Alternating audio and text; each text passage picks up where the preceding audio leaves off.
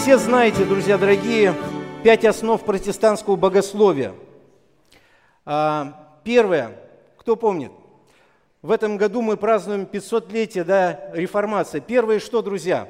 Только, только Писание. Второе, только вера.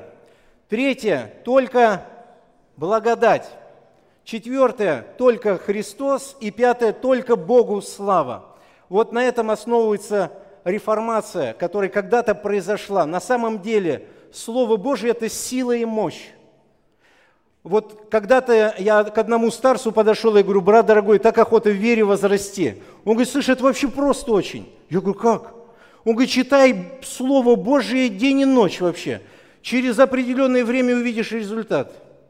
Серьезно? Серьезно. Через определенное время видеть начал результаты. Но они очень интересны. Сегодня об этом будем вместе размышлять. И тексты Священного Писания, оттолкнемся от него, так скажем, трамплин такой сделаем. А, Иоанна, 15 глава, 5 стих. Помните, Христос сказал, когда был с учениками, «Я есть лоза, а вы ветви. Кто пребывает во мне, и я в нем, тот приносит много плода, ибо без меня не можете делать ничего». Это то, о чем по Божьей милости сегодня вместе с вами буду размышлять. Ибо без меня не можете делать ничего. Ни на что так враг душ человеческих не нападает, как на тему об имени Иисуса Христа. Вот сатане ничего не страшно. Ему не страшно, что мы здесь собираемся. Ну и ладно, собирайтесь себе – Ему не страшно, что у нас дома по пять Библий лежит. Тоже не страшно. Ему не страшно, что вы крещение приняли. Нет, ему это не страшно. Ему даже не страшно, если вы в служении участвуете. Ему тоже это не страшно. И ему не страшно, если даже вы проповедуете. единственное, чего он одного боится, это имени Иисуса Христа. Все трепещет перед этим именем. И когда церковь, которая есть столб и утверждение истины, она провозглашает имя Иисуса Христа, это ее миссия, друзья. И часто церковь в истории христианства от этого отходила в сторону. Мне понравилось, я думаю, что многие здесь состоят в группе Дома Милосердия. И Виталий Силантьев, да, вроде там скинул такую цитату очень интересную, что часто многие неверующие люди, когда им проповедуешь Евангелие, они противятся, они злятся. И даже многие, которые ходят в церковь, они тоже где-то внутри неловко чувствуют, когда часто проповедуется имя Иисуса Христа. Почему? И хорошая там цитата. «Потому что трон нашего сердца только Христу принадлежит. И буквально Евангелие говорит нашему «я», пошел вон с этого трона, это принадлежит королю». Иисусу Христу, Он здесь должен сидеть, а не ты. И поэтому внутренность греховная такая противится всему этому. Друзья дорогие, все противится имени Иисуса Христа. Дьявол пускает все силы. В Писании написано, потому что Христос есть образ Бога невидимого.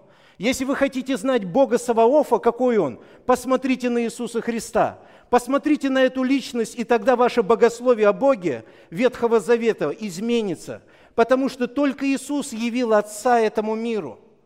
Христос явля... есть образ Бога невидимого.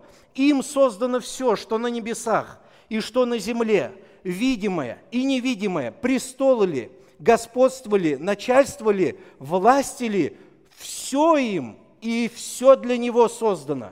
И Он есть прежде всего, и все им стоит. И Он есть глава тела церкви – в нем обитает вся полнота божества телесно. О, мощно, вот сила, а! И вы представляете, друзья, забегая вперед, вот эта личность, она внутри нас находится. Верим мы в это сильно, не верим, знаем, не знаем, но всякий верующий во Христа, который уверовал, что в Христе спасение, он здесь во всей своей полноте. Главная цель церкви, друзья, Евангелие от Иоанна, 15 глава, 26 стих написано. Христос говорит, Дух истины, то есть Дух Святой, будет свидетельствовать о ком? Обо мне. Обо мне. Если мы говорим, что церковь, она исполнена Духа Святого, что Дух Святой в церкви пребывает, то, по идее, церковь должна говорить много об Иисусе Христе. Очень много. Не молчать, не угошать этого Духа. Друзья дорогие, проблемы нашей христианской жизни часто начинаются, когда мы убираем взор от самого главного, от личности Иисуса Христа – который открывает себя в своем слове. И все, что нужно человеку, друзья дорогие, здесь на земле, это библейский Иисус. Именно библейский, который в Писании. Много разных Иисусов, которые не соответствуют Священному Писанию. Но истина нам, она отображает Христа. Слово Его, Он сам есть Слово, открывает Иисуса. Друзья дорогие, сегодня главная мысль этого общения и вообще – всех четырех проповедей главная мысль будет только Христос. Мы все вместе четверо готовились. Поэтому проповедь переходит во вторую, третья, вторая в третью, третья в четвертую. Вот так мы вместе работали с братьями, молились Богу, чтобы Господь благословлял нас. И хорошо, что вы приехали сегодня вечером, потому что начинается вот именно с этой проповеди. Основа всего будет в этой проповеди – а дальше на этой проповеди будет уже строиться. В конце, а, в конце будет дариться еще одна книга. Э, на книгу смотрите как на книгу, друзья, это не Библия, это размышления брата. Майкл Уэллс – это один из миссионеров, который посетил 175 стран мира, проповедуя Христа, и ушел в вечность, Господь его забрал. В изнеможении был уже в таком физическом. Но Бог его в один прекрасный момент жизни просто пробил. Он пережил такую катастрофу духовной своей жизни и понял, что только самое главное – это Христос. Друзья дорогие, Господь даровал нам такую милость. Жалко, что не приехали братья из Тюмени, должны были приехать. И они пошли навстречу, сделали скидку на книгу. И вот по Божьей милости мы эти книги приобрели. Называется «Небесное ученичество». Раздаваться эта книга будет э, в субботу, в конце. Так что, друзья, думайте сами. Зря, что ли, платили 300 рублей, там сколько, да? Друзья дорогие, только Христос. Почему только Христос в данной теме, в которой сейчас будем размышлять?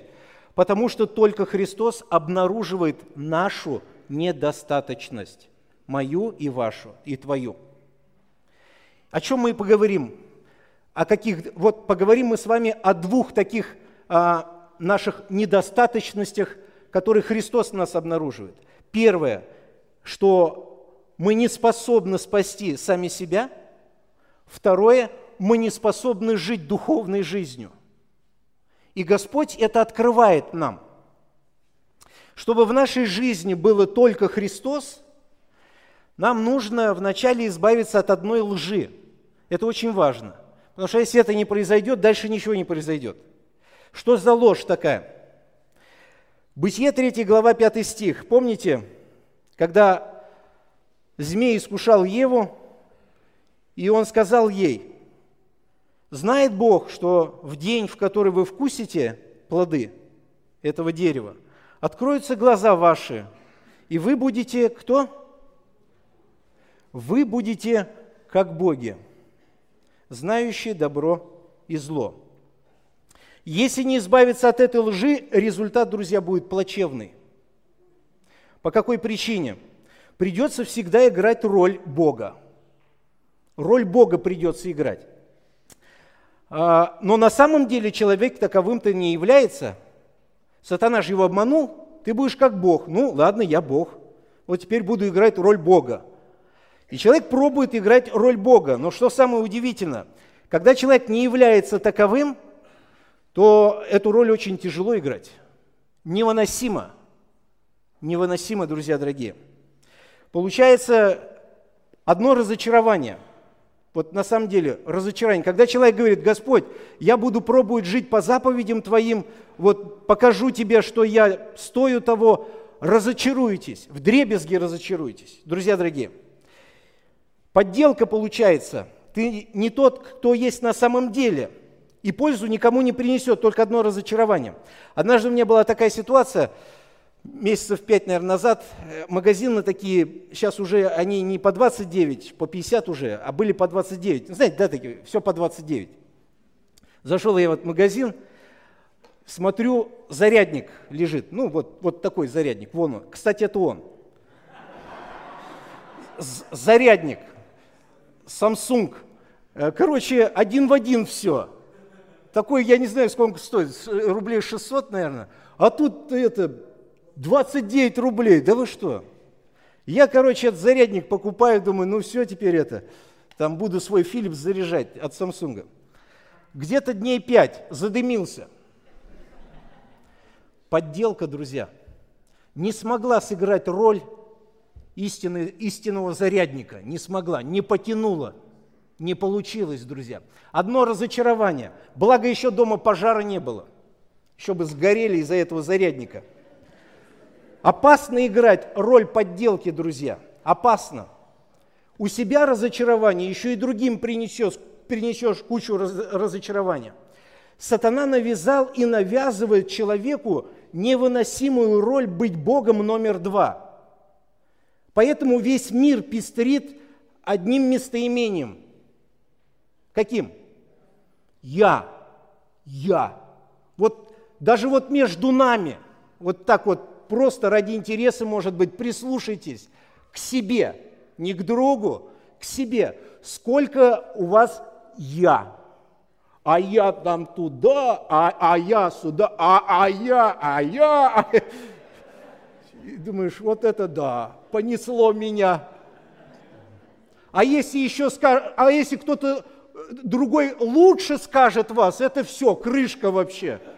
Что бы сказать такое, чтобы лучше его это было? И вот это я, друзья, Бог номер два, навязал враг душ человеческих эту идею. Но Бог, богатой милостью по своей великой любви, который возлюбил нас – он освобождает нас и возвращает нас к счастливой жизни, друзья. В той жизни, где забота Отца постоянно над нами и Его любовь ежедневно над нами. Господь избавляет от этой ноши Бога номер два. Это любовь Отца, друзья дорогие. Нам кажется, что Богом номер два быть хорошо, но это ложь, ложь, поверьте. Если кто-то в это не верит, жизнь покажет это – Сколько таких под балконами в блювотине лежат боги номер два? Сколько этих богов прямо сейчас, друзья, умирают от золотой иглы? Сколько этих богов сейчас от спайса с ума сходят в данный момент? Сколько этих богов насилуют детей сейчас прямо на планете Земля? Это боги номер два. Они не способны нести эту нагрузку, которую сатана взвалил на человека. И это, от этой лжи нам важно освободиться. Если этой свободы мы не получим, дальше вообще не ждите хорошего ничего. Друзья дорогие, чтобы вывести нас на чистую воду, людей, я говорю о неверующих людей, мы начинаем с азов, о неверующих людей, нужно сравнить истинное от подделки. Что истина, а что подделка. Вот, друзья, я бы пустил по ряду, но боюсь, что отвлекаться будем. Один в один – я вот даже не смог различить, где, что и как. Взял натуральный и эту смотрел зарядник. Один в один. Как различить? Только через практическое применение.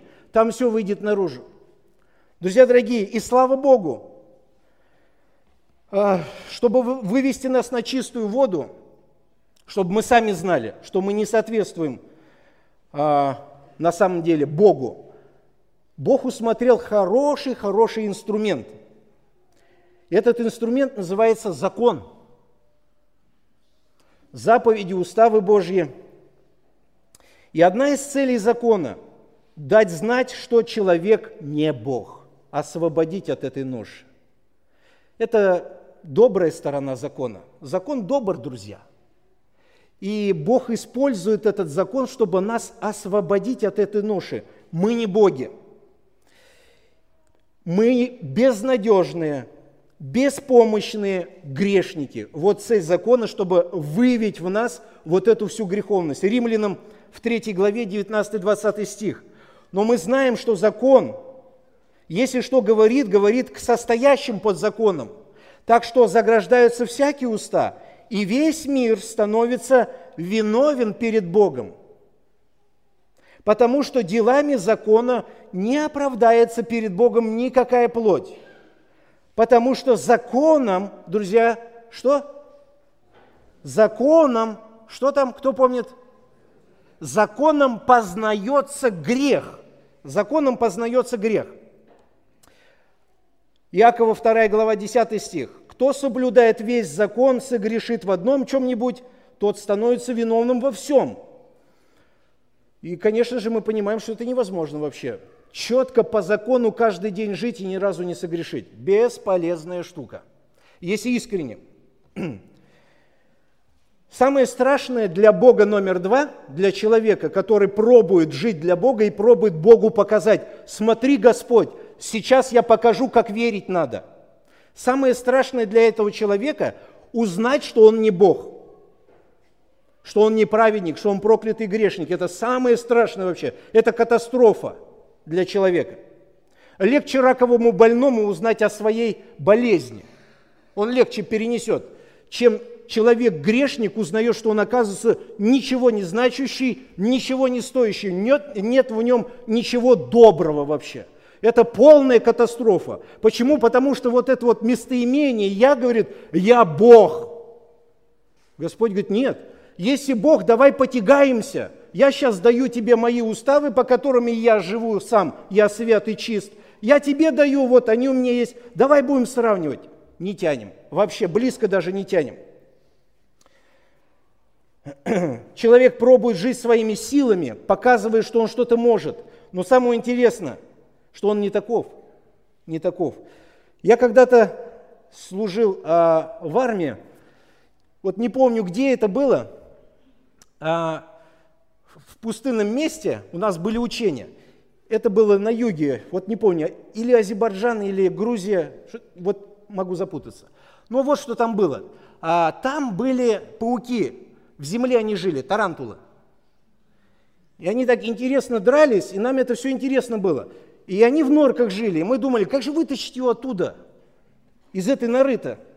А, и нам сказали, их вытаскивают, на ниточку берешь, э, пластилиновый шарик лепишь на ниточку и в эту норку отпускаешь. Тарантул хватается за этот шарик и вытаскиваешь его. Все.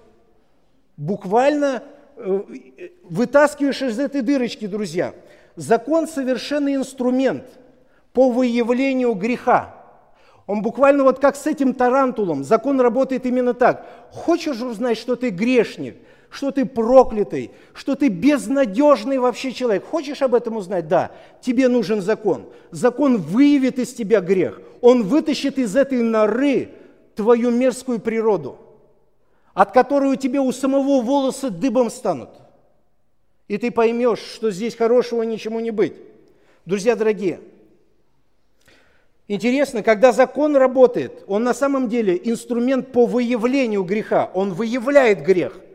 И интересно, Римлянам 7 глава 13 стих написано, слушайте внимательно. Грех становится крайне грешен посредством чего? Заповеди, закона. Грех становится крайне грешен – до этого еще может быть ничего, но как только появляется заповедь, которая говорит, ты должен вот так, вот так и вот так, и у человека как будто дракон какой-то пробуждается. И человек говорит, да, что же я такой плохой, насколько я страшный. И человек падает, человек пробует жить. Я говорю сейчас про неверующих людей, про неверующих, друзья. Человек пробует жить, ничего не получается. Он еще пробует – Опять ничего не получается. Нервная система вся на пределе работает в этом состоянии. Человек хочет доказать, я Бог, а у него ничего не получается. Он обещает Богу, Господи, я теперь никогда не буду больше этого делать, прости меня, что я упал, но я дальше все равно докажу тебе, что я смогу так жить. Ничего не получается. Закон делает свою работу, он выявляет в человеке грех. Он показывает, ты не способен, ты не способен, не можешь. У тебя никогда в жизни это не получится. Нет, получится. Вы скажите мне, что надо делать. Библию читать, буду читать, в церковь ходить, буду ходить. Что еще нужно делать? И когда человеку дают заповеди какие-то, он опять пробует это делать, а у него ничего не получается. Состояние настолько сложное становится, как один брат говорит, в эти минуты такое ощущение, что ты становишься психически ненормальным человеком. Как-то один э, барин в старые времена, он услышал Евангелие. Он услышал Евангелие и сказал, а сам любил, был выпивоха. Было денег много, и говорит, все, я завязываю с выпивкой и все. И когда слуга зашел в комнату, барин катался по полу, прикусив себе губы, чтобы не пить. И он сказал своему слуге, мне такое ощущение, говорит, что я с ума схожу, что внутри, кого-то я разбудил внутри. До этого еще так нормально было, но когда, как только закон касается вас, он вытаскивает изнаружи все. Это цель закона, друзья, мы с вами прочитали. Цель закона. Потому что делами закона не оправдается перед ним никакая плоть, ибо законом познается грех.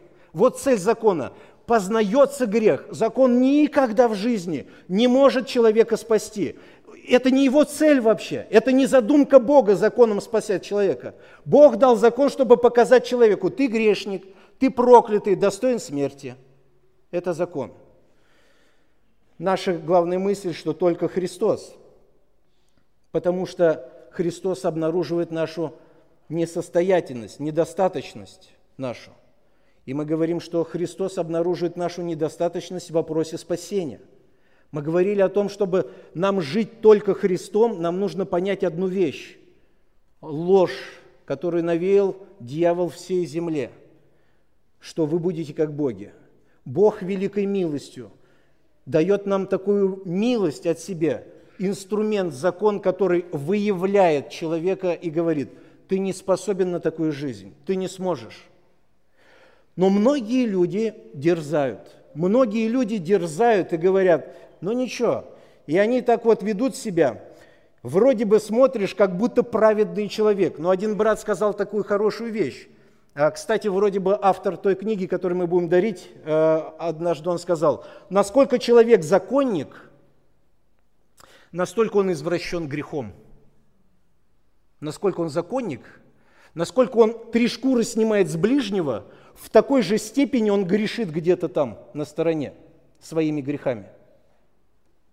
Чем человек больше гайки закручивает другим, тем, тем он в такой же пропорции погрязший в своих грехах. Но вид, вид показывает, аллилуйя, все хорошо. Пример израильский народ, друзья дорогие. Сколько бы они ни обещали Богу жить хорошо, никогда у них не получалось. Грешили по полной катушке. И вот когда человек, неверующий, пробует, пробует жить по Божьим установлениям, у него два варианта есть. Когда он доходит до этого состояния, соприкасается с законом, у него есть два варианта. Фарисей и мытарь. Помните? Библейский персонаж такой. Фарисей и мытарь. Фарисей говорит, Господь, я так благодарен, что я не такой, как эти. Вот интересно сегодня так говорил такие слова. Вот. А мытарь, а мытарь Грибков говорит, Господи, помилуй меня, грешного. Э, лживое смирение, да, у меня – и вот у человека, когда он соприкасается с законом, у него такой два варианта становятся. Или он фарисеем становится, или мытарем, друзья дорогие. Или он переходит в фазу лицемерия, как фарисей, или признается перед Богом и говорит, помилуй меня Господь. Это страшная вещь, друзья. И самое страшное, когда люди переходят в фазу лицемерия – они могут годами посещать церковь. Я сейчас не хочу ничего говорить, друзья. Оно может выглядеть неправильно, да? Чтобы не было вот этой охоты на ведьм. А прежде всего проверить свое сердце. В этом состоянии человек может находиться годами в церкви, годами, думая, что все хорошо. Но где-то вот перешел эту фазу, где-то не был честен до конца. По идее, нужно было признать, Господь, я такой вот, мне вообще ничего не получается. У меня вообще ничего не выходит. По идее бы нужно было признаться. Нет, не сделал этого человек и перешел такую грань, где приходится уже лицемерить. И когда человеку спрашиваешь, все хорошо, слава Богу, но самое удивительное, беседуя с этим человеком, вообще трудно услышать, чтобы он о Боге говорил. Нет вообще, вот, давай пообщаемся, о чем угодно, только не о Господе. Ему эта тема не интересна, он просто религиозный человек, то есть неверующий, который может приходить в церковь. Друзья дорогие, я еще раз хочу повториться. У меня нет внутри никакого состояния такого, чтобы сейчас кого-то оскорбить. Мне охота вместе с вами размышлять. Потому что это же катастрофа, да. Это катастрофа. На самом деле, порой нужно правдиво посмотреть на какие-то вещи. Я ни в коем случае не хочу кого-то подставить под сомнение. Абсолютно нет. И я думаю, что Господь еще поправит здесь вас, чтобы вы не сомневались. Я думаю, что даже в этой проповеди Господь позволит нам это сделать. Исаия пишет в 64 главе, 6 стих. «Вся праведность наша, как запачканная одежда». Иеремия пишет, 13 глава, 23 стих. «Может ли эфиоплянин поменять кожу свою, и барс пятна свои? Может ли?» Нет, конечно. Попробуйте афро, африканца, да, белым сделать. Но это же надо столько денег вложить при нашей технологии, которая сейчас – а во времена, когда писалось это писание, там же это же бесполезная штука была. Невозможно. Барс тоже не сможет. Так и вы не можете делать доброе, привыкнуть делать злое. Мы не можем избавиться от своих грехов. Мы не можем избавиться от вины за этот грех. Мы вообще ничего не можем делать. Друзья дорогие, что делать тогда? Итак, закон сделал свою работу. Если человек говорит, Господь, я Бог номер два, Бог говорит, хорошо, давай проверим. А как? Вот инструмент, закон. Человек пробует, ничего не получается. Он оказывается не Бог номер два. А, когда это происходит, на самом деле в жизни катастрофа такая. Все. Некоторые говорят, даже, даже жить неохота. Весь смысл жизни теряется. Когда ты узнаешь, что, оказывается, ты не Бог номер два. И теперь вопрос, что делать? Господь через закон показал нашу несоответственность, несостоятельность, и так охота сказать, какой ты злой закон, а? Кто тебя придумал, а? Откуда ты появился? Жил себе нормально, думал о себе высоко. А тут раз, оказывается, я ноль. Друзья, закон не злой, закон добр. Седьмая глава Римлянам, 12 стих. Закон свят, заповедь свята, праведна и добра. Закон добрый. Это благословение Бога, друзья – в чем доброта закона? Когда он показывает нашу болячку. Болячку. Мы же, когда к врачу приходим, и он говорит, ну у вас какие-то пятна в легких. Мы что ему говорим? Да ты, кто ты такой, что меня пугаешь, что ли, собрался там или что там? Мы же так не говорим. Мы говорим, слышь, врач, спасибо, спасибо, дорогой, на тебе ком- коробку конфет. Большое спасибо, что вот взяли, выявили этот очаг заранее. А если бы все врачи были бы такие, когда приходишь, болит, у тебя опухоль вот такая, как вторая голова здесь, да? И говоришь, не знаю, что там вообще, не знаю, что творится. Враг говорит, слушай, все хорошо в твоей жизни, я люблю тебя. Аллилуйя. Все хорошо, живи и радуйся. Как радоваться? Мне покой не дает, я спать не могу. А там ничего такого страшного нет, иди домой, радуйся, что ты. Да сто лет такой врач не нужен, да? Благодарность Господу, что это великий истинный врач, который берет и говорит, вот симптомы твои, э, вот, как это называется? А? Диагноз, молодцы. Вот диагноз твой. Ты проклятый, безнадежный грешник. Бесполезно что-то делать. Это твой диагноз. Все. Вот это да. Это когда вам говорят, у вас раковая опухоль. О, внутри все падает, да? Но велика милость, друзья, есть еще другая часть закона, другая цель закона. Галатам, помните, написано 3 глава, 24 стих. Итак, закон был для нас кем? Детоводителем ко Христу. Ко Христу. Это что такое детоводитель? Детей водит куда-то, детей водит. Берет за руку и водит, друзья. Закон, говорю, как ты так, ты посмел мне сказать, что я проклятый грешник? Закон говорит, это мало того, что ты проклятый грешник, ты достоин смерти, ты будешь казнен. Высшая мера наказания тебе светит, сто процентов. Закон неумолимо говорит, ты грешник, впереди тебя ожидает вечной погибель и мучение. Ты грешник. Мы говорим, да что ж такое, как же теперь быть? Закон, помоги мне, помоги. Он говорит, извини, ничем помочь не могу. Я могу только еще раз тебе повторить, что ты проклятый грешник, и твоя дорога прямо в погибель. Господи, что делать, как? И еще одна цель закона, друзья, где-то водитель ко Христу. Закон может взять вас за руку, ну это образно так говоря, да, и сказать, пойдем, я приведу тебя к тому, который реально знает, как выйти из этой ситуации. Друзья дорогие, Галатам написано, 2 глава, 16 стих, Однако же, узнав, что человек оправдывается не делами закона, а только верою в Иисуса Христа, и мы уверовали во Христа Иисуса, чтобы оправдаться верою во Христа, а не делами закона. Ибо делами закона не оправдается никакая плоть. Об этом римлянам тоже было написано. Делами закона никакая плоть не оправдается. Закон говорит, смотри, вот он может тебя оправдать он указывает, он фокусирует наше внимание на личности Христа, на его святой жертве на кресте Голговском. Вот он выход в твоем положении. Только Иисус. Наша тема конференции. Только Иисус. И закон говорит, только Иисус. Я говорю, а может быть еще как-то? Он говорит, только Иисус. А если вот только Иисус? Вариантов нет, он говорит, нету, только Иисус. Друзья дорогие, только Иисус. Наше спасение не мы.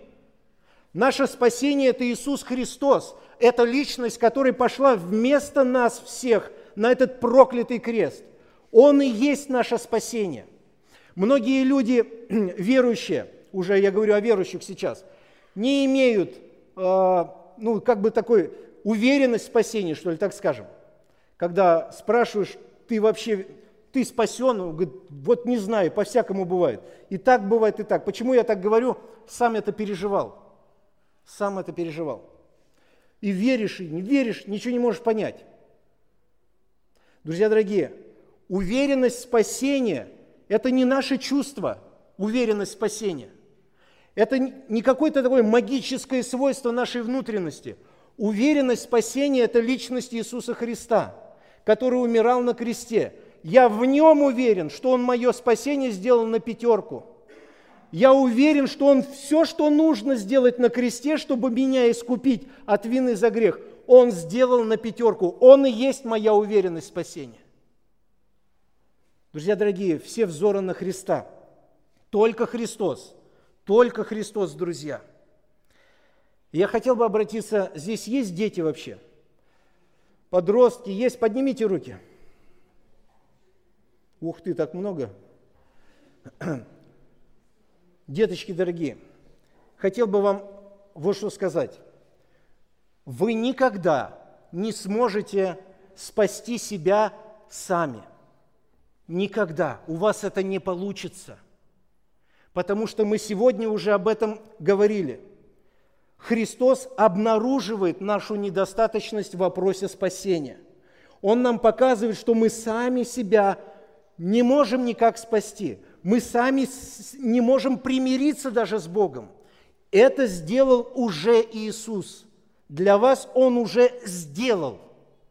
И пусть в вашей жизни все ваше внимание сконцентрируется только на Христе.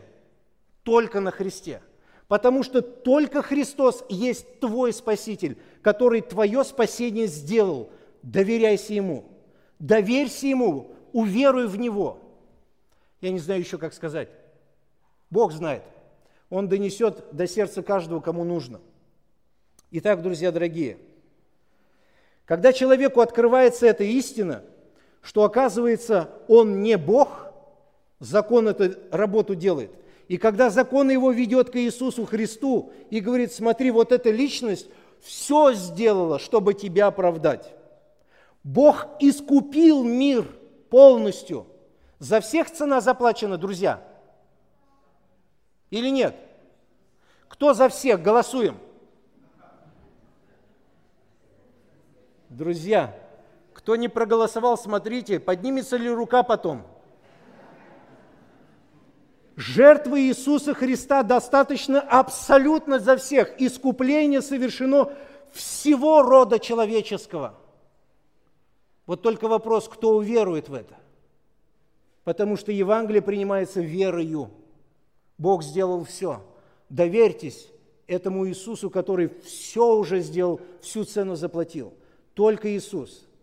Друзья дорогие, пусть Господь нас освобождает от этой лжи, что мы не боги, в нас нету самих силы, мы настолько ограниченные люди, мы не способны себя сами спасти – Дальше, друзья дорогие, враг душ человеческих ведь не спит.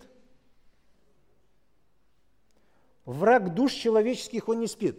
Когда человек уже становится верующим, детем Божьим, вот сейчас уже пойдет такие вещи, возможно, кого-то коснется там, перевернет что-то внутри. Когда человек уже уверовал, вот все, все уверовал, враг душ человеческих не спит. Интересно – Наблюдая историю христианства во всем мире, можно заметить три явно выраженных подхода к спасению. Может быть, их больше, но есть такие три явно выраженные подхода к спасению. Первый подход, а, что спасение добрыми делами. Слышали такое? Буду делать добрые дела, и Бог, возможно, меня помилует – ну, к этим людям как-то оно приклеилось, законники, такое слово. Они вот своими силами пробуют, своими силами, друзья, своими силами пробуют себя спасти. У этих людей мира в сердце нету, покоя нету в вопросе своего спасения. Покоя нету, уверенности в спасении вообще нету – вообще нету, потому что когда их человека спрашиваешь, ты на самом деле спасенный? Человек говорит, ну не знаю, кто это знает-то? Только Бог знает. Ну Бог, понятно, что Бог знает, Он же оставил нам истину, чтобы и мы знали. Не знаю, не знаю, не знаю. Такие люди всегда такие отвечают. Открыто, искренне они говорят, не знаю, это никому не дано знать, спасен он или не спасен. Друзья дорогие, у этих людей в вопросе их духовной жизни депрессия – это норма – Поэтому они вот такие вот все такие. Злые, как собаки злые. Да. И они с людей три шкуры дерут. Но когда их шкуру коснешься, плачут семь дней. То, что их с ними так обошлись. Друзья. В основном духовная их жизнь это практически полностью лицемерный образ жизни. Те люди, которые пробуют доказать, что делами добрыми можно спастись. В основном лицемерный образ жизни. Здесь они одни, там они совсем другие. И они даже сами это понимают. Но нормально свыкаются. Мы в это не верим. Есть второй, второй, друзья, подход к спасению, такой интересный тоже – Спасение по вере. Друзья, здесь есть люди, которые спаслись по вере? Или нет?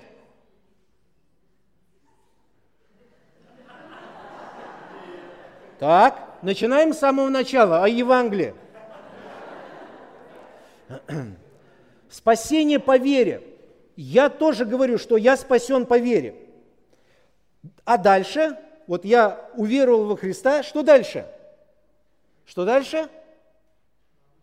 А дальше надо прилагать все старания, все, чтобы вот, да, не оплошать. И когда человек это слышит, он спасен по вере, ему радостно, все хорошо, ему говорит, ну теперь смотри. Я вспоминаю, как Господь меня призвал, я вспоминаю, уверовал, я так радовался. Меня даже не учил никто благовествовать. Я на всех парах побежал по всем моим друзьям вообще. И всем начал говорить об Иисусе и говорю, сегодня в пять вечера служение будет. Приходите, вы уверуете, ну, уверуете в Бога, и у вас тоже все хорошо будет. Я говорю, что ненормально, что ли? Так, все, ладно, дальше, бегу дальше. И так вот говорю, говорю, говорю. Думаю, что же ничего, никто не понимает меня, что ли? Но сердце горело, друзья. И потом мне некоторые верующие говорят, смотри, будь осторожен, потому что если вдруг начнешь грешить, не знай, что там будет. Во! Да ты что? Так, все понял. И вы представляете, как только я услышал эту весть, я начал грешить. Как будто на зло делаю. Да, мне говорят, так, так не вздумай поступать. А я именно так и поступать начинаю. Ма, думаю, вот это да. У этих людей есть радость, потому что они спасены. Они от счастья готовы танцевать вместе с Давидом перед ковчегом завета. Танцевать, не знаю как. Радость в мире. Они бегут в этот мир и кричат, «Аллилуйя, Иисус, мое спасение!» Слава Богу! И они это делают искренне, и люди это видят. В этом сердце какая-то искренность есть. Через них люди сразу приходят ко Христу. Как-то вот, вот такое происходит действие. То есть жизнь передается. Уверенность спасения, а да, она есть. Они говорят, Христос же меня спас. Я вспоминаю. Вообще интересная у меня ситуация была. Спать не хотите? Еще кто-то спать хочет, спите, хоть здесь вы спитесь. Кто слушает, слушайте. Я помню, а, это было 3 а, или 5 декабря 93 год, когда Господь коснулся моего сердца. Я человек прямо вот из мира пришел, вот прям как картошка из костра. Я вообще в жизни не посещал никаких домов молитвы. Прожженный грешник такой был. И тут я пришел, первый день, в зал зашел, первый день, смотрю, думаю, куда я попал, что это такое? И вы представляете, в этот день меня Бог касается, я понимаю, что я проклятый блудный сын, и что Отец меня ждет вот такого проклятого. Это было что-то. И я когда уверовал, мне вечером нужно было где-то в часов в 7, не помню точно, на дискотеку идти. Ну я же еще мирской человек, фу, все. У меня, я же не думал, что вот я приду э, в дом молитвы и уверую, и там рождение произойдет, произойдет свыше. Я же об этом не думал. Поэтому у меня, у меня дискотека еще там. Я пришел до молитвы вечером на дискотеку. Да. Но вот, э, когда я подумал, что надо на дискотеку идти, я подошел к одному старцу. Я говорю, дядь Вась, брат дорогой, вот у меня сегодня дискотека. Такое дело. А, а у меня была девушка, с которой я должен был жениться. Уже свадьба должна была быть там э, декабрь, а в августе уже свадьба. И мы с ней договорились, что э, пойдем на дискотеку.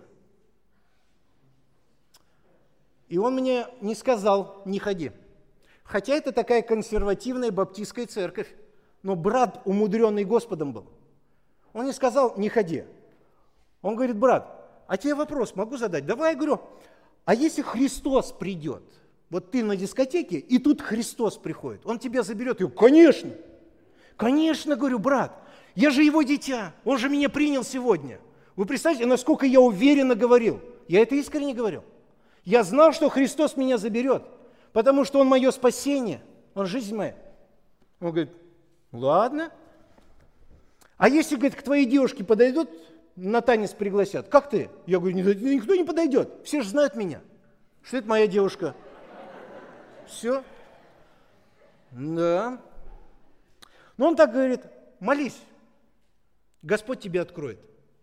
И вы представляете, я прихожу в эту, на эту дискотеку, никогда в жизни такого не видел, а тут увидел, как будто бесы все. Думаю, куда я попал-то? Да так тяжело внутри стало. Внутри так тяжко стало до такой степени. Я подошел к окну, а окно смотрело, где дом молитвы стоял, и я его видел. Во тьме вижу вот этот облик крыши дома молитвы, и я заплакал около окошка. И я сказал, говорю, Господь, я так хочу к народу Твоему. Я так хочу быть с ними, но не здесь. Мое сердце там, говорю, Отец. Я так хочу туда. Ко мне подходит моя девушка, медленный танец, она говорит, пойдем потанцуем. О, думаю, еще и танцевать. Я говорю, ты меня больше пушкой сюда не затащишь. Пушкой, говорю, сюда меня не затащишь. А она говорит, ах так? Подходит к парню и начинает танцевать с ним.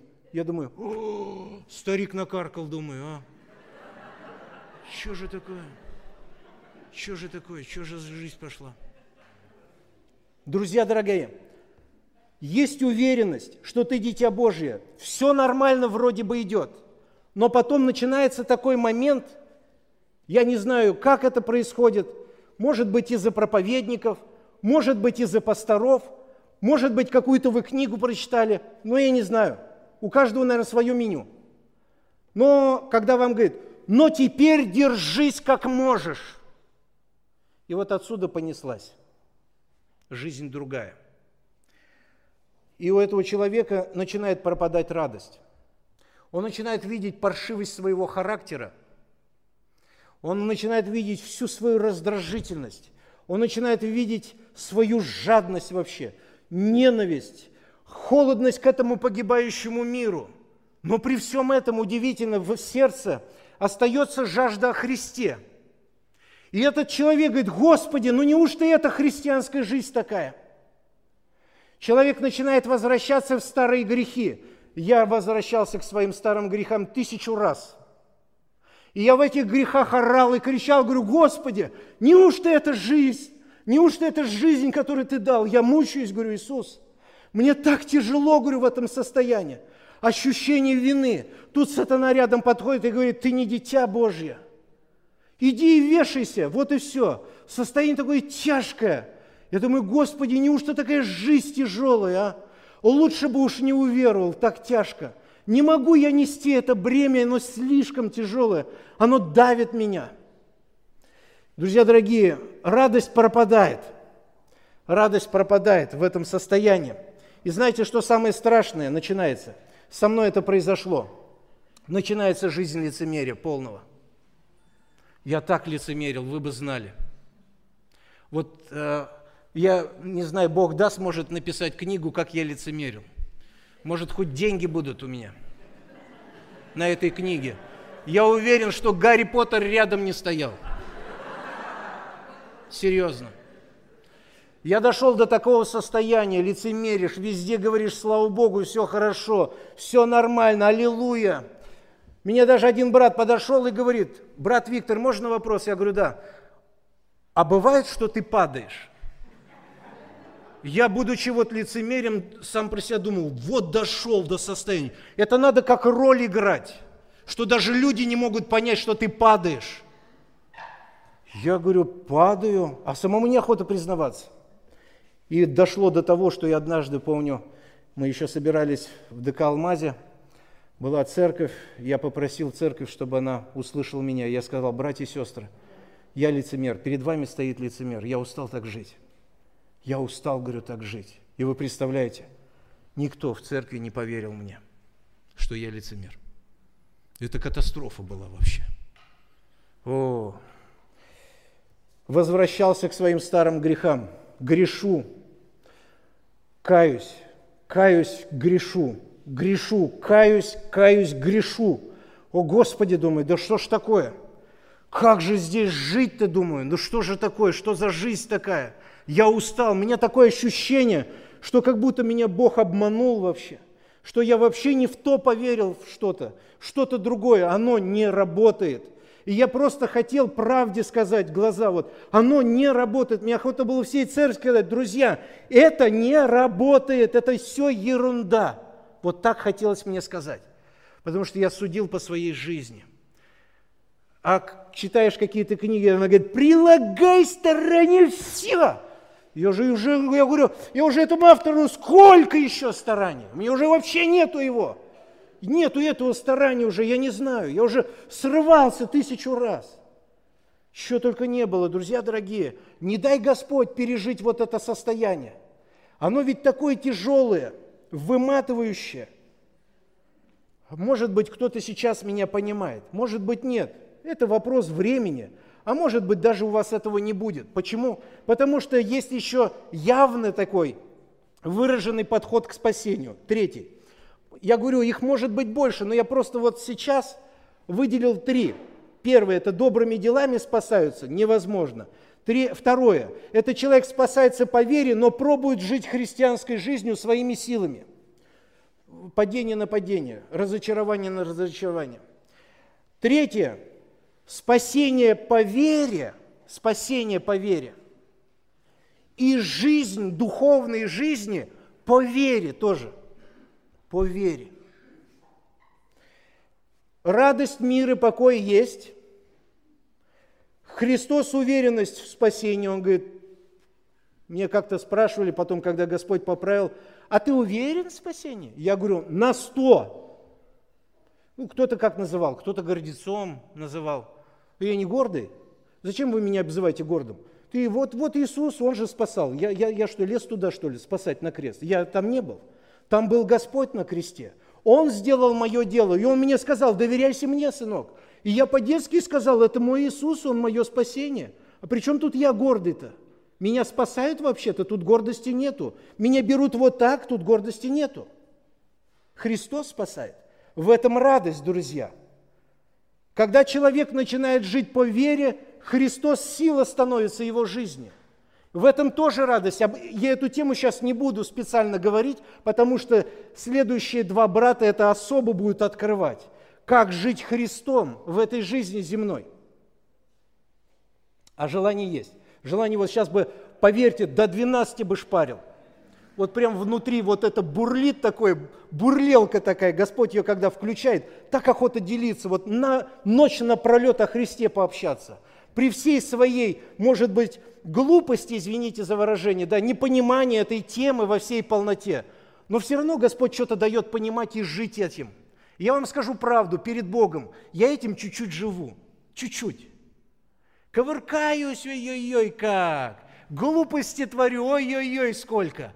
Но все равно Господь дает жить им, радоваться им. Он меня поднимает, ведет. Психую сколько там. Но Христос, вот третий момент – человек по-другому из падений даже вылазит. Из падений по-другому выходит. Я вот до сегодняшнего дня падаю. Где-то не так сделал, не так сказал, на кого-то не так посмотрел, тот посмотрел тоже на меня не так. Я на него там, там не знаю как, думаешь, чтобы это – Господь сразу меня обличает внутри, и я говорю, Господи, поверь, ну не способен сейчас я вот этого человека свободно покрыть. Я нуждаюсь в Тебе, Иисус, в силе Твоей, чтобы Ты могущественно, могущественно действовал через меня. Другой вообще расклад, другой расклад, друзья, другой подход к этому делу. Итак, друзья дорогие, сегодня наша тема – только Христос. Почему только Христос? Потому что Христос обнаруживает нашу недостаточность. Мы говорили, что Христос обнаружил нашу недостаточность в вопросе спасения. И сейчас мы говорим, что Христос обнаруживает нашу недостаточность в вопросе духовной жизни. Это уже люди спасенные, оправданные, которые, вот, наверное, основная масса как раз здесь сидит, таких. И часто протестантском мире встречается подход к спасению второй. Второй. Когда мы делаем упор на оправдание, спасение по вере, а дальше как пойдет? Как дальше пойдет? И вот огромная масса, как белки в колесе, все. Кто-то из этих людей признается, а кто-то говорит, как дела? Весь испачканный в навозе – и говорит, как дела? Он говорит, аллилуйя. Ничего себе. Весь ведь испачканный, а, в навозе. Аллилуйя ведь, ну, дерзает вообще человек. Уже в такие грани вошел. И вот это вот Павел как раз пишет послание Галатам. Он говорит им, начав духом, теперь оканчивайте плотью. Вы же начали Христом. Куда вы ваш взор от Христа убрали? Зачем вы теперь дальше живете как-то по-другому? То есть начали вы по вере, а теперь перешли на свои силы. Ну вы же начали-то по вере, вы же поняли, что спасти себя невозможно. И вы полностью положились на то, кто совершил это спасение. Сейчас-то что вы делаете, Павел говорит? Сейчас вы что делаете? Почему на себя вы положились, вот на, на исполнение каких-то законов, обрядов, обрезания совершить, и это будет полнота какая-то евангельская? Павел говорит, куда вас занесло? Друзья дорогие, с этого момента, когда человек начинает так жить, он начинает надеяться на себя. Ресурсы ограничены, не хватает надолго. И при таком подходе начинается путь великих мучений. Мы уже об этом говорили, что все рушится под ногами. Единственное, что у него есть внутри вот такая вот зернышко или стержень. Я когда впадал в грехи, меня прямо сатана убеждал, что я не дитя Божие. И я ему говорил так, я говорю, слушай, а вот веру в Иисуса Христа, куда я это могу деть, а? А оно ведь у меня есть внутри, что только Христос – мое спасение, и я в это верю. Я Ему только хочу доверяться. Вот это куда я дену. Вот от этого я не мог никак избавиться. Я даже однажды Богу сказал, Господь, избавь меня от этого, хоть я буду на полную катушку грешить, и мне будет хорошо. Вот это вот мне состояние не давало до конца вообще уйти в эту преисподнюю, так скажем. Состояние такое. И вот живешь, падаешь, внутри есть какой-то стержень, что Христос твое спасение, и влачишь эту жизнь. Павел, когда писал письмо Галатийской церкви, затрагивая эту проблему, когда они взор убрали от Христа, если же друг друга угрызаете, он пишет церкви, если же друг друга угрызаете и съедаете, берегитесь, чтобы вы не были истреблены друг другом. Ба! Павел, а кому ты пишешь? Церкви. О, что ты такие, что ли, там? Да. Вот какая беда. Вот какая беда, друзья. Если мы искренне в тот момент, если мы искренне, то мы вместе с Павлом кричим. Какие слова? Ой, аллилуйя, братья, кто там это сказал? На самом деле, если человек искренний. А? А, интересов?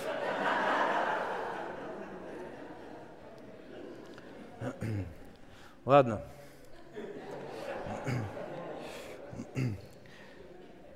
Бедный я человек. Вот состояние какое. Господи, как я устал от этого христианства. И часто от христианства.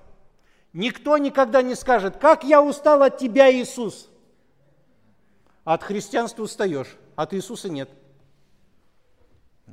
Это когда в семье муж с женой отношения корявые, тяжелые, никаких уже отношений нету, а живут под одной крышей. И когда муж или жена приходит в этот дом и говорит, как я устал жить в этом доме. Да.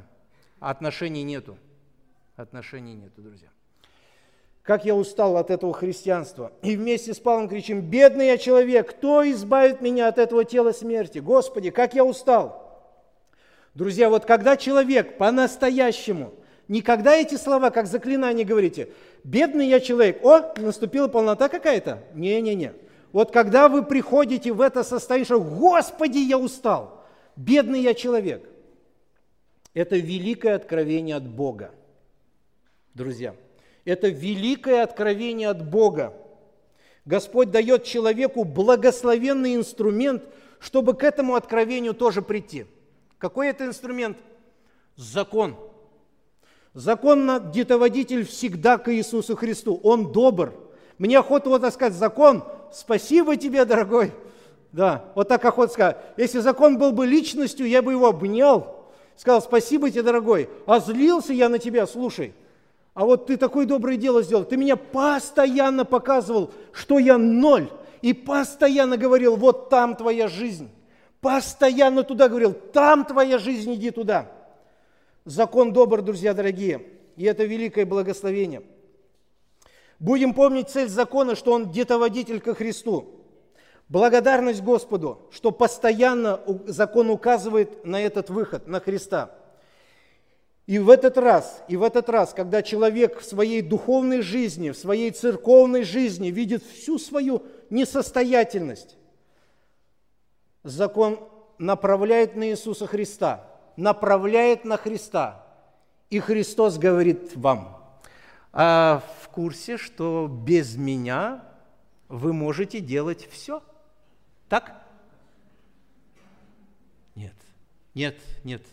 Иисус говорит, без меня ничего, ничего.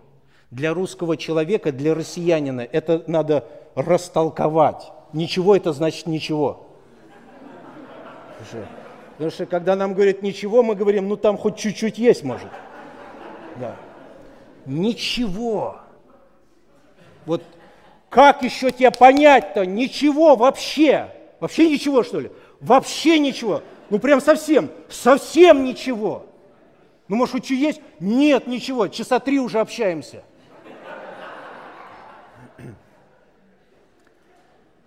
Друзья дорогие, и Господь говорит, что без меня не можете делать ничего. Закон всегда приводит человека ко Христу. Это цель закона – он всегда ведет к Иисусу, всегда. Если человек не спасенный, закон его ставит под грех, под проклятие, тот, как осиновый лист, его колотит и говорит, что мне делать, что нам делать мужи и братья. Он говорит, Христос, закон говорит, Христос, туда все вопросы. Потому что он уже совершил дело спасения. И когда человек начинает жить по вере во Христа, но полагаясь на свои силы, духовно, на свои силы полагаясь. Господь, я смогу быть служителем, покажу, как надо служить. И вы опять приходите в ничто. И закон опять говорит, к Иисусу, к Иисусу. Доброта закона, она всегда приводит к Иисусу. Пойдем, айда, айда. Как только вы от Иисуса уходите, закон сразу на. Ой, он же. Только во Христе. Он говорит, только во Христе. Я все, все, все понял. Все. Так, ну сейчас я еще. На! Ой, Господи! Что это такое? И все. А потом чувство навыком обретается уже. Уже только, да я, ничего, все нормально. Как Павел говорит, я более всех вас потру... Помните? Я более всех вас потрудился. Что, что, куда меня понесло? И у него и так жало в плоть. Три раза просил Бога, освободи меня. А тут идет, да я, да, да, все, Господи. Вот так Господь нас приучивает. И это благословенная функция закона, который Господь оставил, чтобы нас вывести из состояния лжи, что мы не боги, что мы не способны себя спасти, и чтобы нам показать, что мы не способны сами своими силами жить духовной жизнью в христианстве, не способны вообще. Вообще, друзья, не верите? Если вы искренне, практика вам всем покажет. Ну, кому-то сколько-то нужно лет, я не знаю, я недавно читал об одном брате, он говорит, я 29 лет, 29 лет потратил на то, чтобы понять, что я без Христа ничего не могу. Этот человек был активнейший в деле служения, активнейший. 29 лет нужно было человеку прийти в это состояние. Друзья, и когда Господь нас открывает – это великое благословение становится. Во-первых, ты сам от себя свободен становишься. Тебе уже становится легко говорить о твоих неудачах. Ты уже не больно-то заботишься. Я в хорошем смысле слова, друзья, говорю, не подумайте плохо, что понесло там человека и говорит не знаю что, да? Я имею в виду, что когда мне спрашивают, ты обиделся? Я говорю, да, да, обиделся сейчас, вот меня прямо вот внутри какая-то обида захлестнула. Я вспоминаю свою жену. Я очень обидчивый человек, очень. И когда мне жена там что-нибудь, ну, ну не так, что-нибудь там, не так посмотрела там, я же фильмы проигрываю, сатана мне помогает в этом деле. И все, обиделся, меня жена спрашивала, Виктор, а ты что, что, обиделся? Я говорю, да нет, что. Проповедники разве обижаются? Да что ты? Халилуя. Да. Все хорошо, все прекрасно, дорогая. Но, Виктор, ты же обиделся. Какой он, ты же долго будешь надо мной издеваться. Обиделся, обиделся. Вот неохота признавать, потому что лицемерию на полную катушку. Сейчас где-то, если что-то происходит, обиделся, да, здесь вот меня захлестнуло, дал место плоти, вот захлестнул меня, давай сейчас за меня помолимся, чтобы во Христе Господь меня укрепил и в нем найти утешение, все, вот такому вот глупцу, как мне. Знаете, ты становишься свободный сам в себе. Не надо вот эти вот штуки носить, маски. Я такой, какой есть перед вами. Такой, какой есть. Да. Падаешь, подойдите, спросите. Скажу, да, в чем упал. В пределах разумного расскажу. Да. Потому что во Христе свобода. В личности Иисуса свобода. Я хотел бы прочитать, друзья, некоторые моменты, которые я уже читал. Он есть образ Бога невидимого – им создано все, что на небесах и что на земле, видимое и невидимое. Престолы ли, господство ли, начальство ли, власти ли, все им. И для Него создано. И Он есть прежде всего. И все им стоит. И Он есть глава тела церкви. В нем обитает вся полнота божества телесно. Есть там еще Колосином место – а вы эту имеете полноту в нем. Друзья дорогие, все во Христе, в этой личности. Бог Отец дал миру Сына, чтобы в этом Сыне были, было откровение Отца, чтобы мы увидели, как благ Господь, и чтобы мы этим Богом жили. Все им от Него и к Нему, друзья. Это великая слава. Сегодня мы говорили о том, что только Христос. Это будет а, главная мысль а, всех трех проповедей, которые будут завтра – только Христос. Сегодня мы говорили, почему только Христос? Потому что только Христос обнаруживает нашу недостаточность или еще скажу больше, неспособность, неспособность в вопросе спасения и в вопросе духовной жизни. Потому что это место дано только Иисусу Христу. Аминь. Вот бы сейчас еще... Не надо хлопать, вы еще. Я уже, да. А то Господь ночью вечность заберет еще. Хотя, хотя приятно, да, когда, о, брат Виктор, да ладно, не надо сейчас. Да, да, да, а внутри там что-то это. Ну, человеческое, что сделаешь? Друзья дорогие, ну вот это очень сильно радует, братья и сестры, очень сильно радует. Вот нас Бог собрал здесь, знаете, вот по-простецки, по-семейному, поговорить о том, честно взглянуть на нашу жизнь и молиться Богу, Господи, научи меня жить Тобой, Иисус. Чтобы вот мое учение было на основании этого, этой книги, Слова Божьего. В сторону не отходить от истины. Потому что истина только делает свободной, братья и сестры. Благослови нас Бог вот по-простецки вот так. Помоги нам, Господи. Научи нас каждый день радоваться Тебе, Господь.